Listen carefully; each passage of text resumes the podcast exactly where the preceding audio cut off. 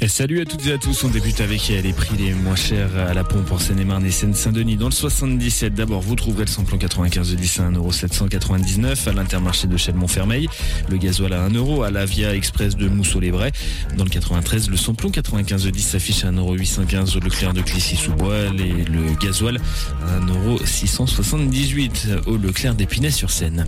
L'actu ce lundi, c'est la situation qui pourrait revenir à la normale dans la journée. Plusieurs communes autour de Meaux ont été privé d'eau une grande partie de la journée d'hier. Crégis-les-Maux, Ponchard et Choconin Neuf Moulontier euh, ont notamment passé une partie du dimanche sans eau au robinet. La faute à une rupture de canalisation. Les municipalités ont distribué des bouteilles d'eau aux habitants. La prison de Mochoconin a également été coupée, euh, également été touchée.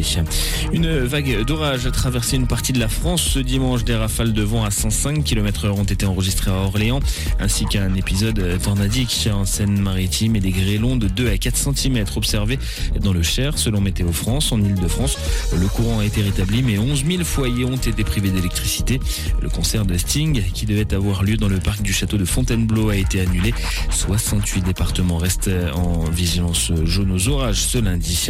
Le salon du Bourget ouvre ses portes aux professionnels ce lundi après 4 ans d'absence. Le chef de l'État Emmanuel Macron est attendu sur place. Plus de 400 entreprises américaines ont fait le déplacement et les carnets de commandes devraient chauffer. Et puis dans l'actu également, le gouvernement veut contenir le surtourisme en France. Olivia Grégoire, la ministre déléguée chargée